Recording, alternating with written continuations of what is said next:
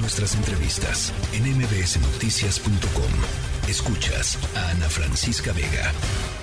La Organización Internacional de Defensa la Libertad de Expresión, artículo 19, denunció eh, amenazas de muerte y otros ataques en contra de sus integrantes aquí en nuestro país en lo que va de este 2022, que ya está en el ocaso, este 2022, que además hay que decirlo, es el considerado el año más letal para los comunicadores, para los periodistas en el país. Leopoldo Maldonado, director regional de Artículo 19, te saludo con gusto y con toda nuestra solidaridad, Polo.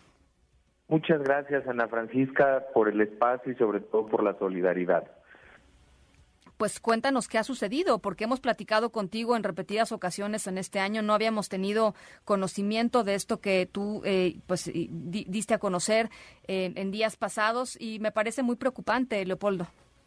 Sí, eh, preocupante en un contexto además donde ya registramos el año junto con el 2017 el año más letal contra la prensa del que usted tenga registro. hasta el momento, porque todavía este fatídico 2022 no, no termina y, y, donde también hemos destacado que México es el país eh, de los países más peligrosos para el ejercicio de la defensa de derechos humanos.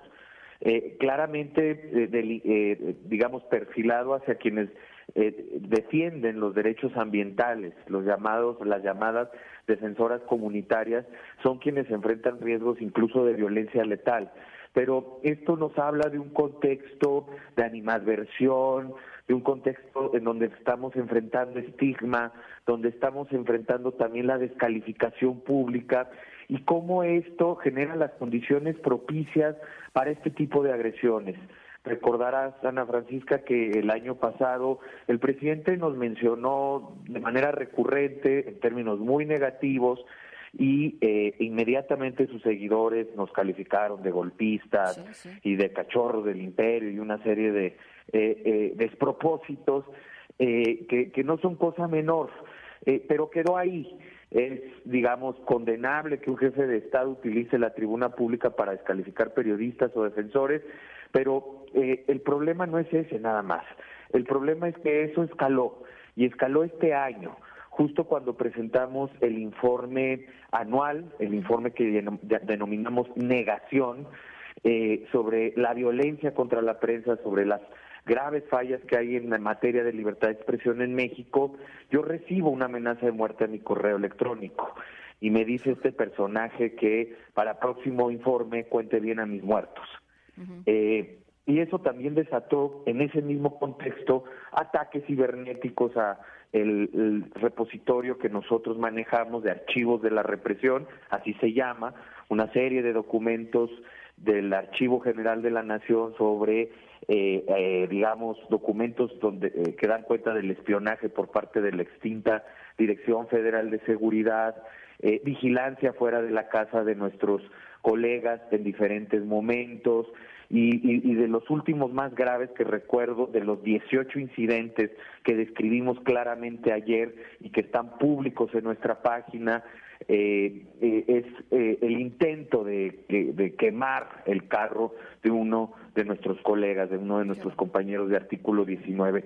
Así que ha sido un año con 18 agresiones en contra nuestra, no las habíamos hecho públicas, las hicimos públicas ayer porque nuestro Consejo Internacional decidió sesionar este año en México y además de sesionar y ver cosas internas de artículo 19, hacer un, un, pronunciamiento público sobre estas amenazas. Cuéntame, Polo, ah, eh, ustedes habían registrado eh, en años recientes, eh, pues esto, agresiones contra ustedes de este tamaño, pues en este, en esta, en esta cantidad. Mira, de, de, por sí en México es muy difícil ejercer la defensa de derechos humanos y, y, y nada más como botón de muestra está que nosotros estamos incorporados como artículo 19, es decir, como una entidad colectiva, incorporados al mecanismo de protección a periodistas y defensores de derechos humanos desde el 2013 por una amenaza que recibió el anterior director eh, eh, de artículo 19 en ese año, en 2013, eh, Darío Ramírez. Hasta la fecha no hemos podido salir del mecanismo porque ha habido actos de hostigamiento que a veces dejan duda, vigilancia, algunas cuestiones que nos suceden cuando hacemos visitas a los estados para acompañar casos, para documentarlos, eh, pero no habíamos tenido esta recurrencia, Ana Francisca, en cuanto a cantidad y en cuanto a intensidad. Por eso nos preocupamos. Y por eso es que eh, artículo 19, que es una organización internacional, eh, se activó y dijo, tenemos que respaldar a nuestra oficina regional, que hoy tengo el honor de, coordinar sus esfuerzos, pero tenemos que salir como una comunidad de defensoras y defensores de la libertad de expresión a respaldar la labor que hacemos desde México. Bueno, pues verdaderamente preocupante, me parece importante registrarlo eh, y, preguntarte, aunque yo sé que muchas veces pues es totalmente inútil, la gran mayoría de las veces es inútil, es el gran problema de este país que es la impunidad, pero supongo que hay eh, denuncias eh, interpuestas, ¿no? Así es, son tres denuncias ya que interpusimos, una en el fuero federal y dos en el fuero común, no han prosperado hasta el momento de todos y cada uno de los incidentes tiene noticia el mecanismo de protección que para quienes no saben del público es eh, coordinado por la Secretaría de Gobernación, es decir, el gobierno sabe y lo hemos notificado a través de diferentes instancias. Entonces, eh, pues nosotros pensamos que eso podría disuadir de cualquier ataque futuro y no ha sido así.